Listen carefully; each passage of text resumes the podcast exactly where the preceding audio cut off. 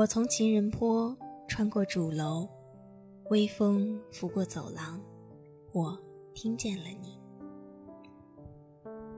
我在图书馆，扶椅桌上，阳光透过小窗，我听见了你。我在玉兰路，路过食堂，人潮挤过身旁，我听见了你。流年似水，时光依旧。我在播音室，打开话筒。你在校园里，戴上耳机。于是，遇见南农之声，也遇见了你。南农之声，与你温暖相伴。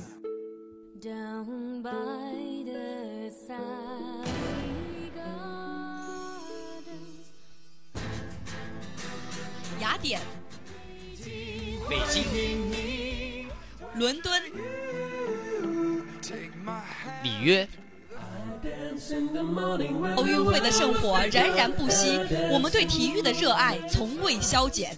这里是老特拉福德球场，小德又一次站在罗德拉沃尔球场。第九记三分，斯蒂芬库里又投进一记三分。Mazy，Mazy，梅西带球，漂亮的马赛回旋，连过三人。博阿滕，博阿滕被过了，贝登诺伊尔，梅西一脚怒射，球进了，球进了。中国队再次踏上了奥运会的征程，能否延续伦敦的辉煌，创造的辉煌，创造新的历史？在里约，让我们拭目以待。尤塞因·博尔特再次踏上了百米赛道，能否捍卫王者荣誉？加特林能否延续全年不败？世纪之战，加速度与闪电的比拼，一触即发。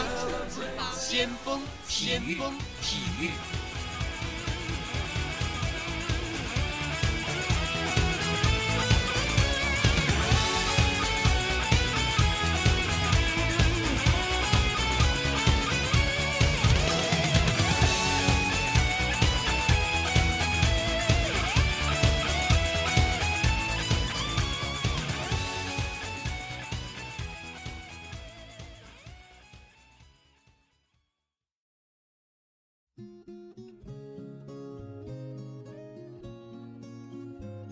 Hello，大家好，欢迎来到本期的先锋体育，我是小波 ice，，我是小波橘子。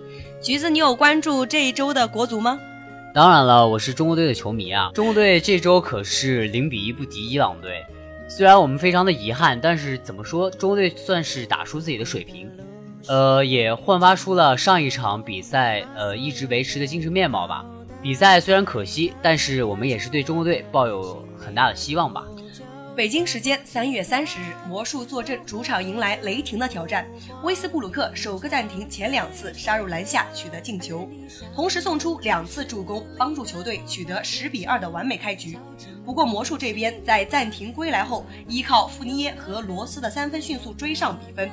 雷霆依靠着奥拉迪波最后时刻的进球，以二十比十八取得两分的领先。次节魔术迅速控制局面，凭借一波十二比一的攻势扭转局面，占据主动。这一节魔术单节净胜七分，并以四十九比四十四反超比分进入下半场。一边再战，魔术延续状态，开局不久后命中四记三分。他们在这一节最大的领先优势一度来到二十一分。威少这一节拿到十分三次助攻，在他的带领下，雷霆末端连追十一分。三节结束时，雷霆仍以七十二比八十二落后魔术十分。末节魔术再接再厉，最多领先至十四分。关键时刻，威斯布鲁克站了出来，并砍下十九分。凭借威斯布鲁克火热的表现，雷霆最后时刻扳平比分，并将比赛拖入加时。加时赛中，威少先是助攻奥拉迪波命中三分，随后自己打成二加一，雷霆打成一波十比一的攻势拉开比赛，奠定胜局。最终，雷霆一百一十四比一百零六逆转魔术，拿下胜利。北京时间三月三十日，七六人在主场迎来老鹰的挑战。比赛开始后，伊利亚佐瓦发挥出色，他首节便砍下十二分，帮助老鹰取得七分的领先优势。到了四节，替补上场的贝泽莫尔和霍华德担起老鹰的进攻重任，两人合力贡献十六分，帮助老鹰压制七六人。老鹰以五十三比四十三结束上半场。一边再战。老鹰始终占据场上的主动，带着九分的优势进入最后一节。末节七六人反扑未果，最终老鹰以九十九比九十二战胜七六人，取得两连胜。北京时间三月三十日，鹈鹕主场迎战小牛，首节戴维斯便拿下八分七篮板，考辛斯在防守端也打得相当出色。首节鹈鹕以二十七比二十三取得四分优势。四节初，小牛连续失体，全队发挥失常。反观鹈鹕内线，丹特坎尼安连续两个三分，考辛斯连续内线得分。半场结束时，鹈鹕以六十三比五十一取得领先。第三节，巴恩斯带领小牛开局一波十比零高潮，缩小分差。本节最后时刻，丹特坎尼安连得五分，帮助球队稳住局势。末节初，诺维斯基连得八分，帮助小牛将分差缩小到一分。中场前四十六秒，小牛以一百一十六比一百一十九落后。关键时刻，克劳福德跳投命中，帮助鹈鹕锁定胜局。最终，鹈鹕以一百二十一比一百一十八取得胜利。今天背靠背出战的雄鹿客场征战凯尔特人，首节雄鹿以十一比二开局，随后凯尔特人迅速追上比分。次节初，雄鹿又打出一波十比零拉开比分，而托马斯的频频得分没能抹平分差，雄鹿以五十五比四十九领先半场。第三节多点得分的凯尔特人在后半段完成反超，不过本节结束前德拉维多瓦的连拿四分，让雄鹿仍有三分领先。相持到最后的三分钟，双方战成九十三平。最后阶段，戈登表现神勇，频频得分，帮雄鹿在最后四秒领先三分。随后，斯马特三分跳投不中，最终雄鹿以一百零三比一百取胜。二零一七年斯诺克中国公开赛也是如火如荼的进行。经历了首日的赞助商风波后，参加二零一七年斯诺克中国公开赛的丁俊晖在行动和心态上都做出了调整。昨晚面对英格兰老将戴文森。丁俊晖没有给对手任何机会，干净利落的以五比零轻取对手。下一轮比赛，他将与周跃龙上演中国德比大战。资格赛以五比三击败小奥沙利文。外界关注更多的则是丁俊晖遭遇到的赞助商风波，甚至连丁俊晖本人也在赛后炮轰世界台联做事缺乏原则。但世界台联依然不给面子的要求丁俊晖务必遵守最新的规定。从大局着想，丁俊晖本场比赛摘掉了颇有争议的赞助商商标。继续参加比赛，没有了外在因素的干扰，丁俊晖打得很是投入。全场比赛，他打出四杆五十和一次单杆一百三十八分，其个人单杆总数已达到四百三十八杆。风波看似平息，但丁俊晖赛后接受采访时则表示，他对台联的解决办法依然不予认同。接下来进入我们的先锋热点，本期的先锋热点呢，咱们来聊一聊国足。新华社今日刊文对国足的本场比赛进行了点评。文章认为啊，输球是双方客观实力的反应，所以未能全身而退的结果也不算太糟糕。中国足球想要提升实力，就要踏踏实实的改革，没有捷径可走。在魔鬼主场面对亚洲第一，零比一的结果和整个过程都折射着中国足球和亚洲先进水平之间的差距。但输球没有任何的责难，客观存在的差力。客观存在的实力差距不可能在短时间内抹平，只要上场一比零力克韩国队的那股精神气儿一直在延续，就算这支国足最终还是无缘世界杯，仍然值得我们为他点赞。这也让人相信未来国足能够足球改革一起稳步前行，最终站在世界杯的舞台之上。其实平心而论，这场比赛中国队可以说是毫无机会。就算伊朗队没有打进那个进球，也不能掩盖双方实力差距巨大的现实。从这个层面来说，或许中国足球未能全身而退，也不算太糟糕。倘若真的零比零收场，从上场一比零积累而来的盲目乐观可能会更加膨胀，那无论是对中国足球的现在还是未来，都是有害无益的。相比较结果来说。整个过程，国足所表现出来的状态才是我们更应该关注的。这也是里皮带给这支国足最大的财富。毕竟，对于已经成型的这批队员来说，要想有质的飞跃，并不太现实。但里皮给队员们带来的信心、勇气、拼搏精神，足以让他们看上去像另一支球队，一支无论输赢都让球迷愿意支持的球队。幸好，在这场比赛的大部分时间里，我们看到的国足表现还算是合格的。基本延续了上一场力克强敌那股精神气儿，纵然技不如人，也能令对手不敢大意。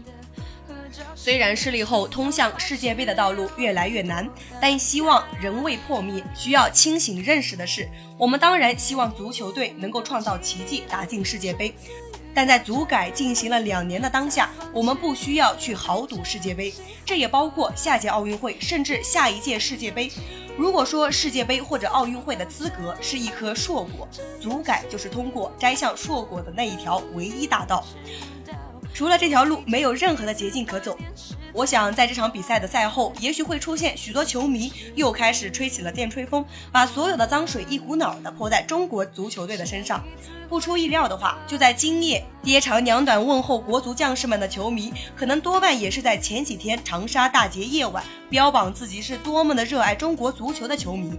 对于这种球迷，我想说，不要觉得中国足球对不起你，那是你没有那个命。还请国足的将士们继续战斗，技不如人，输掉比赛我们认了。要是恐惧腿软输掉比赛也没有关系，畏惧失败不是束手就擒的理由。我们热爱的是国足球员们所拥有的品格，是迟到却不缺席的勇敢，是技不如人却勤劳补拙的上进，还有偶尔犯错却始终保持清醒的职业精神。如果做不到这些，那么他也不配成为一名职业球员。那么我想说呢，呃，无论输赢。我们作为球迷都应该支持我们的国家队，让国家队，呃，获得更多的球迷支持，越来越好。也希望在未来的三场比赛，中国队能有更加精彩的表现。呃，我们今后的先锋故事会呢，将会改版为先锋砍球。呃，以后呢，我们会为大家来带来一些足球啦、排球或者篮球之类的球类运动上的一些事儿，来跟大家砍砍球。今天呢，就让我们来聊一聊，呃，上周。在波士顿凯尔特人的比赛里，太阳队的年轻后卫德文布克面对绿衫军时砍下了七十分。这个七十分呢，也是非常的惊人了。呃，艾斯，你知道这个 NBA 历史上得分呃很多的球员，他也是继科比之后又一次刷新了个人的得分记录。那艾斯，你对这个布克有什么了解呢？作为一个女生，我首先看的是长相，一点九八米的身高。好像还是选秀顺位的第十三位球员，出色的投射，英俊的面庞，甚至都在童年时代还去过意大利。那么他是不是会让你不由自主的想起某个人？对啊，这个不由得让我想起来了零六年的科比那场八十一分，也确实是惊天动地啊。不过七十分也的确震撼。今天的这一战呢，尽管他是输球。但是布克将自己如科比一般的好胜心、得分爆炸力以及进攻的天赋，完完全全的都展示出来了。对，在之前呢，呃，我个人觉得太阳队的话，布克还不算是一名非常出色的球员。他们在后卫里可是有布莱德索、奈特这样的，在 NCAA 以至于在以前的 NBA 比赛中都是非常出色的两位后卫球员。呃，布克这场七十分确实也让人感到惊讶。不过呢，在看完以后，我还是想表达一点自己的意见。布克昨天打的确实很不错，可是到底球队也是惨败，一上来就输了十多分，上半场将近落后了二十多分，让凯尔特人打的一点机会都没有。我觉得也不至于把这七十分拿出来写在纸上，然后全队眉开眼笑的合影。对吧？有的人就说你是张伯伦吗？凯尔特人贾伊克劳德还在推特的底下留言说道：“从来没有见过输了球还这么高兴的。”确实，这赛季的太阳队确实成绩嗯十分不如人意了。呃，我们也说布克可能真的是可能太在意个人的数据，而把球呃球队的胜利而抛之脑后了。我觉得这样对一个球员来说也确实不太职业。但是的确也是，年轻运动员在一般球队里都承担不了那么大的责任，嗯，这是实话。不是有句话说嘛，天塌下来有老将顶着。可做任何事情呢，都得有个度。当初姚明刚进 NBA 的时候，砍下了职业生涯第一场的三十加，可火箭却输给了小牛。那个时候，火箭好像也是天塌下来有头老大顶着。大伙儿赛后都夸姚明打得好，你说姚明的心里能不美吗？可是乐了两下，也赶紧收了起来。毕竟球队是输了，你得该说什么说什么。在这场比赛之后呢，有人问：那布克到底厉害还是不厉害呢？我觉得他确实个人能力毋庸置疑。不厉害的话，怎么能在 NBA 这种级别的比赛中刷到七十分呢？他确实是个出色的投手，外可投，里可突。一旦赶上一个手风大顺的夜晚，什么都有可能发生。可你要说他有多厉害，我也不信。在一场胜败早定、毫无悬念的比赛里，无论你拿出什么样的技术统计，那都得大打折扣啊。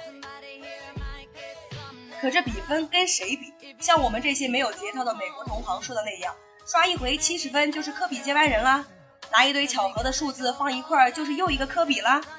咱们先不说他的天赋，什么速度啊、弹跳啊、爆发力啊怎样，我就说这性格，对胜利嗜血的追逐，对失败的极端憎恶，您说这得差多远？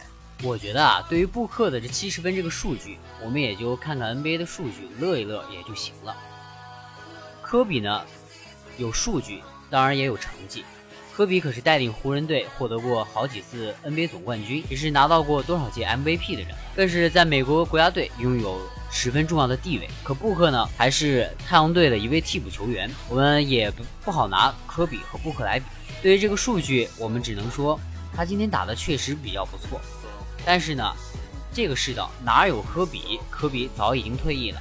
我们也希望布克能够好好的发挥，能够带领球队越来越好。呃，让太阳队能够在下赛季取得更加好的成绩。那时候，布克这七十分可能才更加有意义了。今天的先锋体育到这儿就结束了。我是小波艾斯，我是小波橘子，咱们下期节目再见啦，拜拜，拜拜。